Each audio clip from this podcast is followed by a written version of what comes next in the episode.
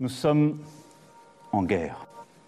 Est-ce qu'on doit craindre un effondrement mondial? Est-ce qu'il y a un risque d'effondrement mondial? Ceux qui partent aujourd'hui ou demain des grandes villes, ils auront vraiment des morts sur la conscience. Vous avez dit qu'ils vont faire flipper, hein Vous avez prévenu, hein J'ai pas ramené. Euh, euh, c'est pas Patrick Sébastien, c'est pas les sardines, hein flipper. L'objet de la discorde, du papier toilette. Tous ceux qui développent le coronavirus ne font plus ce qu'ils ont à faire, mais ils font des affaires.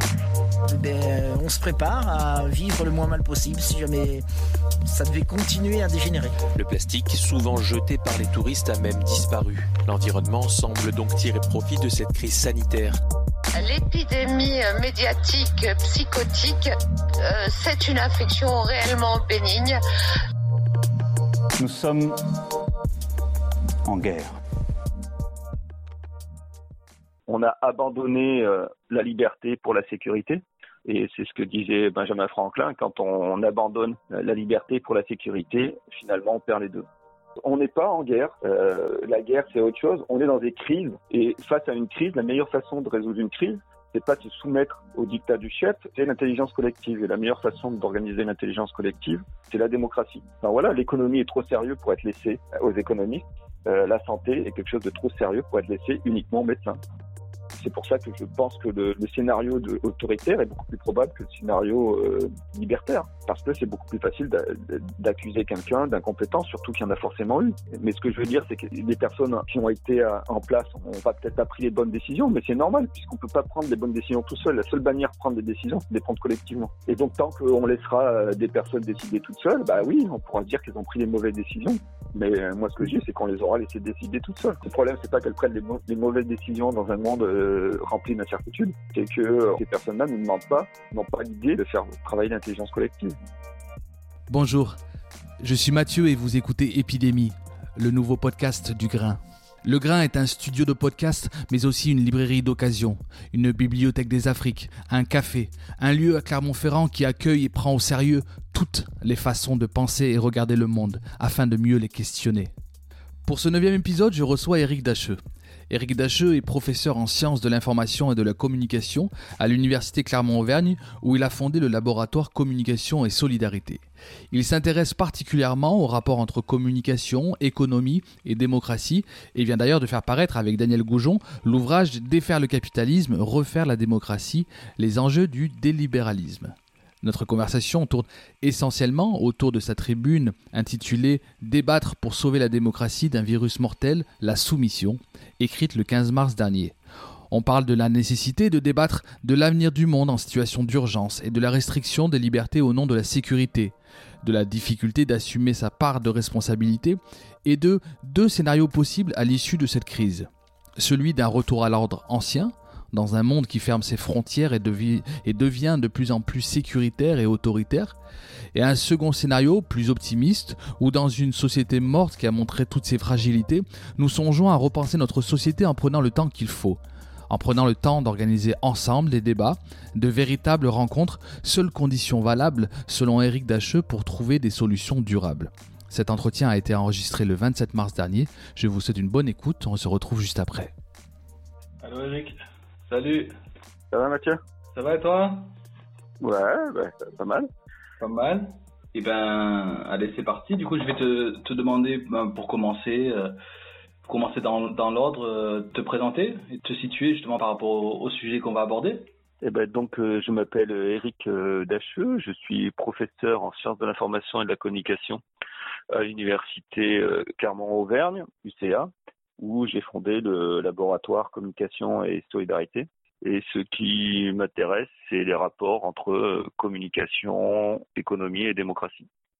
Ce titre, justement, tu, tu as sorti, alors bon, c'est mal tombé au niveau du, du timing, mais un bouquin euh, le 12 mars dernier avec Daniel Goujon, euh, intitulé Défaire le capitalisme, refaire la démocratie, les enjeux du délibéralisme, c'est ça? Voilà, c'est ça. Et donc euh, oui, donc cet ouvrage c'est le fruit de, de, de 15 années de recherche sur euh, l'économie solidaire, euh, Et l'idée, c'est de, c'est de dire que aujourd'hui, le modèle dans lequel on vit arrive au, bout, à son terme. Ben, c'est ce qu'on voit un peu quand même avec le virus. On s'aperçoit que ben, on peut pas produire des choses en laisser tout délocaliser en Chine, ben, ça pose des problèmes économiques. Que tant que les, les marchandises circulent mais pas les hommes, ça pose des problèmes. Surtout que la planète est en train de détruire, d'aller de, mal en pire. Et après ce virus, il y en aura sans doute d'autres. Donc soit on continue euh, comme si de rien n'était, soit on essaye de, réfléchir autrement et de penser à un autre modèle de, société. Et cet autre modèle, on l'a appelé le, le délibéralisme, où il s'agit euh, de se défaire de l'idéologie libéralisme, de se défaire du capitalisme et de faire une démocratie euh, autrement, non pas une aristocratie élective comme dans laquelle on est, où le chef décide et tout le monde doit obéir la main sur le pantalon, mais une, une, démocratie où on débat de tout, y compris des mesures, euh, quelles mesures il faut prendre quand on est en, confinement, ou est-ce que c'est bien d'être confinement, mais aussi que, que, produire, comment, à quel prix, tout ça, ça peut se, se débattre. La preuve, il y a des exemples comme euh, bah, les AMAP, euh, le commerce équitable. Donc c'est ça l'idée, c'est de repenser la société à partir d'expériences concrètes, alternatives qui existent d'ores et déjà. Et c'est de dire que finalement, on n'a pas de choix entre un monde de globalisation, et d'un autre côté une sécurité identitaire. Mais aujourd'hui, il y a un troisième monde qui est possible. Ce troisième monde, il est déjà là, euh, comme les deux autres. Hein. On peut aller vers un capitalisme de plus en plus euh, sécuritaire, autoritaire, type chinois. On peut aller euh, vers une soi-disant un retour à l'identité aux États-nations comme Le Pen, Bolsonaro, etc une fausse sécurité, ou on peut aller vers un monde plus solidaire, plus inventif, plus écologique, plus démocratique. C'est l'idée du délibéralisme. Et pour toi, justement, les, s'il fallait, euh, alors je, ne vais pas te faire aller dans une définition du, du libéralisme, mais euh, quels sont les, les, grands fondamentaux du libéralisme et finalement ce que, tu appelles à défaire? Voilà, notre réflexion, c'est de dire que la société dans laquelle euh, on, on est, c'est deux choses différentes. C'est un, un système économique, le capitalisme, où le, le plus gros mange le plus petit, et donc, il y a forcément euh, très peu de vainqueurs et beaucoup de, perdants, et c'est le creusement des inégalités. Et c'est ce qu'on voit aujourd'hui, tous les indicateurs montrent que les inégalités augmentent. Et de l'autre côté, ce capitalisme est soutenu par une idéologie qui est son régime de justification, mais pas de vérité, qui est le libéralisme. Et le libéralisme, euh, c'est trois choses. C'est un, l'idée en, démocratie, c'est les libertés négatives. Il est interdit euh, d'interdire aux gens de ne pas avoir la religion qu'ils veulent, de ne pas avoir les pensées qu'ils veulent. En économie, c'est bah, le marché qui est le meilleur facteur d'allocation des ressources. Et au niveau euh, symbolique, c'est l'idée que c'est la raison qui éclaire le monde. Et donc le libéralisme justifie le capitalisme, mais le capitalisme est différent puisqu'on n'a pas en capitalisme, on n'a pas une, concurrence libre et non faussée. On a au contraire euh, des monopoles comme dans le domaine de l'informatique ou de la téléphonie. Et donc notre idée, c'est que beaucoup de personnes combattent le capitalisme, beaucoup de personnes combattent le libéralisme. Et ce qu'il faut faire si on veut euh, passer à une autre société, c'est combattre les deux en même temps. Et donc, euh, du coup, euh, bah, montrer les méfaits du capitalisme, les méfaits, bah, là on est en plein dedans, hein, les méfaits écologiques, la mondialisation à, tout craint, et, mais aussi les effets du libéralisme, puisqu'il ne s'agit pas simplement d'élire euh, tous les euh, cinq ans des personnes qui prennent les décisions pour nous. Euh, l'idée qu'on a d'une démocratie, c'est une démocratie qu'on appelle à la suite de John Dewey une démocratie radicale, en disant qu'on est véritablement en démocratie quand les gens concernés par un problème peuvent euh, réfléchir, délibérer pour trouver la solution à ce problème. Et là, du coup, si on prend le confinement, on est en démocratie non pas quand le président de la République décide pour nous des mesures, on serait en démocratie quand chacun d'entre nous décide participe au débat et euh, peut ensemble définir ben voilà ce qu'il y a de mieux pour euh, qu'est-ce qu'il y a de mieux pour les étudiants, qu'est-ce qu'il y a de mieux pour les personnes âgées, qu'est-ce qu'il y a de mieux euh, pour les acteurs économiques, pour les infirmiers, pour les BTP, etc. Donc on est, mais, moi c'est ce qui me frappe, on a abandonné la liberté pour la sécurité. Et c'est ce que disait Benjamin Franklin, quand on, abandonne la liberté pour la sécurité, finalement on perd les deux. Ouais. Alors, la raison de mon, appel aujourd'hui, c'est une tribune euh, bah, que j'ai eu la chance de, lire, qui est parue aujourd'hui sur le site euh, de PKA. Je mettrai le, lien en ligne, que tu as intitulé Débattre pour sauver la démocratie d'un virus mortel, de point la soumission. Tu l'as quand même écrit très rapidement, cette tribune. C'est vraiment une tribune à, chaud. Ma première question, déjà, c'est ça, pourquoi tu as senti le besoin d'écrire aussi vite sur le sujet? Bah, du coup, on était, euh, c'est vrai quand j'ai écrit, c'est donc c'était le dimanche 15 mars, donc il n'y avait pas eu encore Macron à la télévision qui avait annoncé les mesures de, confinement euh, généralisé. Pourquoi j'ai écrit ça? Parce que été frappé par, le rôle des médias. Comme je suis chercheur en communication, euh, euh, j'enseigne les théories de la communication, les théories des médias, donc je m'intéresse à ces questions-là. Et ce qui me frappait euh, par rapport aussi au bouquin que je venais d'écrire, c'est que les médias étaient bien un organe de transmission d'informations, mais il n'y avait absolument aucun débat. C'est-à-dire que, je m'entends par là, est-ce que les mesures ont été prises plus tôt ou pas assez tôt, mais personne ne disait est-ce qu'il faut prendre des mesures de confinement?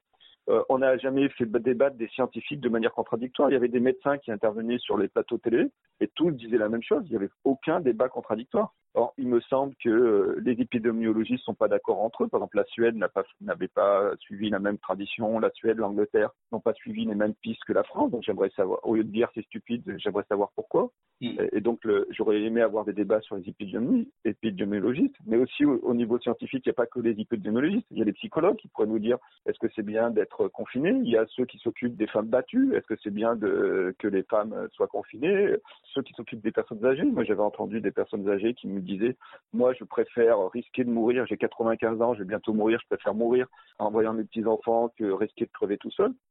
Et tous ces gens-là, on les a pas entendus, on n'a pas eu de, débat sur qu'est-ce qu'il faut faire, quelles sont les solutions. Même nous à l'université, bon, on a fermé l'université sans demander l'avis des enseignants, euh, sans demander l'avis des étudiants et sans demander ce qu'ils voulaient faire. Or, on a affaire à des adultes et on... alors peut-être qu'il fallait faire ça. Moi, je ne conteste pas les, mesures prises. Ce que je conteste, c'est que on les a pris d'une manière entièrement démocratique. C'est pas la première crise qu'on traverse. Il y a eu déjà celle après les attentats de Charlie Hebdo.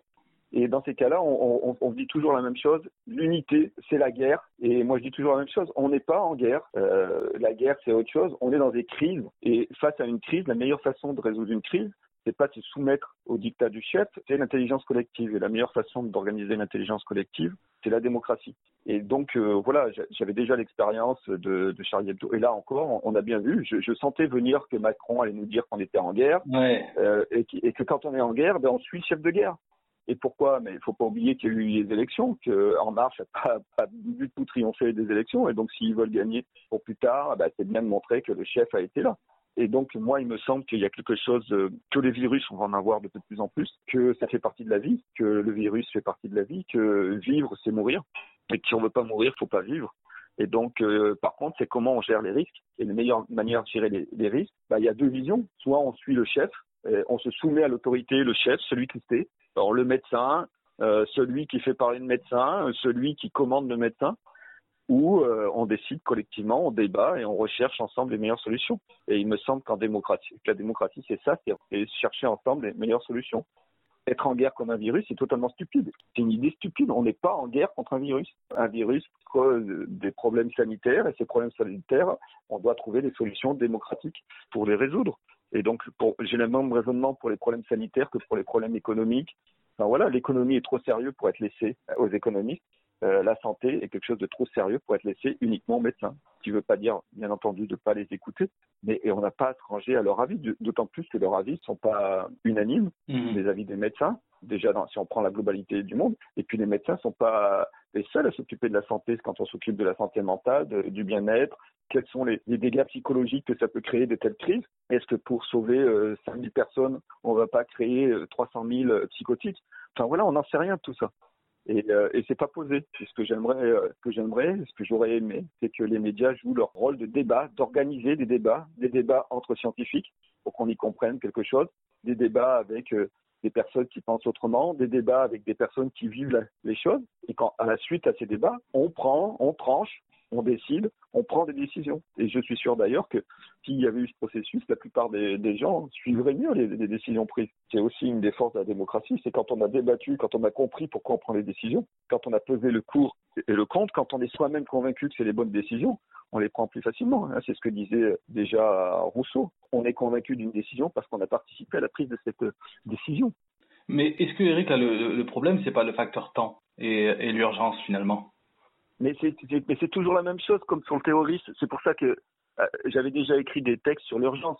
L'urgence, c'est un moyen de pas penser. Parce que effectivement, quand on est dans l'urgence, on, on, ne réfléchit pas, on doit agir. C'est ce que disait Ronnie Broman qui fait de la médecine humanitaire.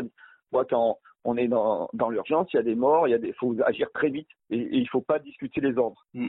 Mais, mais du coup, on est dans l'urgence climatique depuis euh, déjà depuis 20 ans, depuis 30 ans. Et donc, il y a ce paradoxe-là ce paradoxe temporaire où effectivement, il y a des décisions, on doit changer de monde le plus vite possible, mais on ne changera de ce monde-là, en tout cas en restant en démocratie, que si on prend le temps de débattre. Et plutôt que de fuir, on devrait profiter de ce temps-là pour débattre de l'avenir du monde et débattre de, quelle société dans laquelle on veut vivre. Or, on nous impose une société, on, on nous disait, voilà, il y a des lois économiques que beaucoup d'économistes ont contestées. Et la preuve, on voit bien que ces lois économiques du 3%, de ne pas être en déficit, tout ça saute. On voit bien que c'était des discours idéologiques. Mhm. C'était une, une manière d'imposer le monde.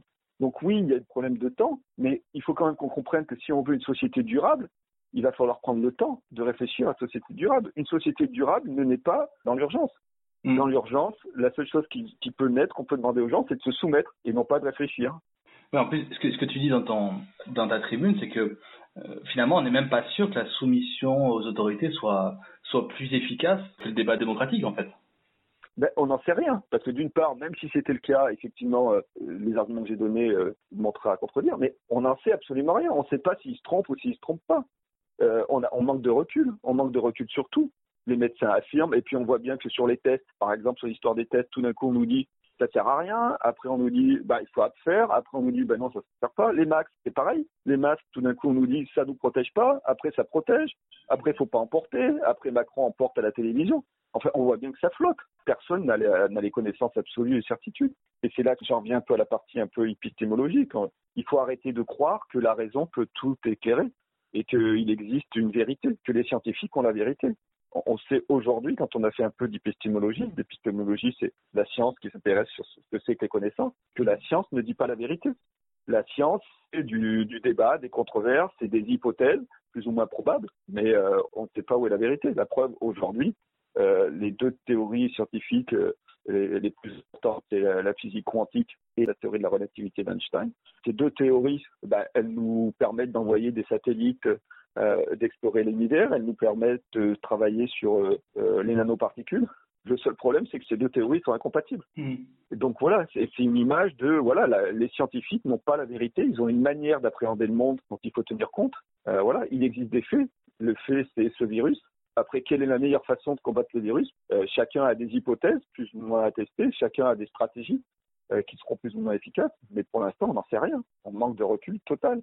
Donc on, on, nous demande de croire les médecins français, mais les médecins français ne disent pas la même chose que les médecins anglais ou que les médecins suédois.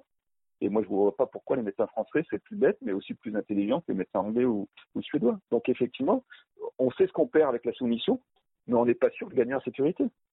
Il y a un, un autre point qui s'inscrit dans la continuité de ce que tu dis, mais il y a un paragraphe où tu dis, en gros, une fois qu'on a accepté ce principe donc de, restriction des libertés contre la, sécurité face à l'urgence, finalement, pourquoi pas imaginer, euh, quand notre chef sera euh, Marine Le Pen, que pour euh, répondre à l'urgence identitaire, on interdise toute immigration, qu'on puisse interdire carrément même la, voiture demain pour répondre à l'urgence climatique? T'interroges du coup cette restriction des, des libertés en fait.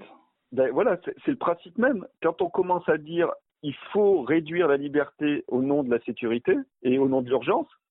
On voit bien qu'il y a l'urgence climatique, donc euh, on va interdire à tout le monde de, de, rouler en voiture, ou plus exactement, on va interdire aux pauvres de rouler en voiture, et euh, on va leur demander de faire du vélo à tout le monde. Mmh. Et par contre, les riches pourront se balader en, en avion. Euh, donc à partir du moment où on a ce principe, c'était la phrase de, de Benjamin Franklin, à partir du moment où on commence à détendre la liberté, restreindre la liberté pour plus de sécurité, au nom de l'action urgente, ben, tout est urgent. Quand la planète est en train de, crever, c'est urgent. Quand on a des gens qui sont dans la rue et qui meurent de faim, c'est urgent. Quand euh, il y a des guerres, il y a des migrants qui arrivent à la frontière parce que mal, malgré, c'est pas parce qu'on n'a pas le plus, mais le virus, il n'a pas empêché euh, des guerres en, en Syrie, il n'empêche pas euh, les morts. Donc on pourrait dire, ben voilà, il y a, il y a ces migrants, maintenant qu'est-ce qu'on fait? Face à l'urgence migratoire, il est temps de prendre des mesures. Donc on voit très bien que dès qu'on commence à accepter ce principe de donner les pleins pouvoirs à quelqu'un pour réagir dans l'urgence, euh, surtout que l'urgence, quand elle dure deux mois, c'est plus de l'urgence. Ouais. Euh, une urgence, enfin les, les, la médecine d'urgence, c'est pas une médecine où on prévoit à deux mois, c'est dans la seconde qui suit. Ouais, ouais. C'est dans l'heure qui suit. Quand on est dans une, quand on prévoit une médecine d'urgence dans, en deux mois, donc c'est ce que je dis. Là, on est en train, on voit bien qu'on quitte de plus en plus la démocratie telle qu'elle devrait être au profit, au profit d'une aristocratie élective où on élit des personnes fortes qui vont décider pour nous. Parce que effectivement, euh, on risque tous de se tromper. Et donc c'est plus facile après de, de, de prendre un chef et d'accuser le chef, euh, de le suivre, de le vénérer quand il est bon, et après de, de le brûler aux gémonies quand il est mauvais. Ouais. C'est beaucoup plus facile que d'assumer euh, sa part de liberté, sa part de responsabilité, sa part de peur, Mm. et, et d'affronter soi-même et de prendre des mesures euh, courageuses qui s'imposent. C'est plus facile de dire j'étais obligé de faire ça que de que d'assumer soi-même ces choses. On, sait que la liberté est, est, est- est beaucoup plus compliquée. C'est beaucoup plus facile de se soumettre et de critiquer celui qui nous soumet euh, que d'assumer pleinement sa liberté. Si tu, euh, tu devais nous, nous faire part d'une intuition, est-ce que tu penses qu'il y aura un, un après euh, Covid-19 Bah, un après, il y a- pour moi, voilà, il y a, deux solutions et tout est tout est ouvert. Euh, on, va dire que je suis un peu ce que disait comme Gramsci. Gramsci il, il parlait de pessimiste de la de la raison et d'optimiste de la volonté. Moi, la pente naturelle que je vois, c'est qu'une fois qu'on a accepté d'être confiné euh, et de, de, réduire ses libertés pour ça, bah, pourquoi pas réduire pour le, le climat, pour l'identité, tout ça. Donc, je vois une pente autoritaire qui va se dérouler d'autant plus que euh, on voit ce qui s'est passé en Italie où l'Union européenne a abandonné les Italiens, on voit ce qui s'est passé aux États-Unis, au Brésil, où donc euh, les gens vont se sentir trahis par la classe politique qui a mal fait, parce qu'il y a on va dire, pourquoi il n'y a pas de masque, pourquoi il n'y a pas eu de virus, pourquoi ceci, pourquoi cela. Les gens vont souffler sous les braises, et du coup, on risque d'avoir euh, une, autorité, et cette autorité sera d'autant plus euh, forte que euh, bah, a tout préparé, on aura préparé dans l'idée que bah, face à l'urgence, il faut suivre le chef. Donc ça c'est le premier scénario, celui d'un monde euh, où euh, bah, de plus en plus autoritaire et sécuritaire. Au nom de la sécurité, on a une autorité de plus en plus forte et une fermeture des frontières. Donc le retour à l'ordre ancien. Mm. Euh, et après, le, le deuxième scénario, plus, plus optimiste, c'est celui de la BD de, de GB que je conseille à lire à tout le monde. Tu pourras peut-être mettre un- en lien sur ton site la, la BD de GB qui s'appelle L'an 01. D'accord. Dans cette BD, c'est des gens qui, à un moment donné, s'arrêtent de travailler et se disent mais putain, euh, tout ce qu'on fait, bah, finalement, ça, ça fonctionne très bien. La société peut fonctionner sans qu'on travaille, sans qu'on passe notre temps à faire des boulots à la con qui nous intéressent même pas, qui sont mal payés, euh, que la vie elle est ailleurs, la vie elle est prendre du temps avec ses enfants, que finalement on peut aussi apprendre, passer du temps et apprendre à donner des cours à ses enfants, que c'est enrichissant, euh, qu'on peut passer du temps le soir à réfléchir, à lire, et que c'est beaucoup plus intéressant que de s'abrutir euh, en regardant les chaînes d'infos 24 heures sur 24 qui n'arrêtent pas de, de raconter la même chose. Et que finalement euh, une nouvelle société se dire bah, il faut repenser la société autrement. Et euh, bon bah, c'était un peu l'idée du libéralisme c'est de se rendre compte qu'aujourd'hui on doit penser le travail les rapports entre économie démocratie les, les temps sociaux justement.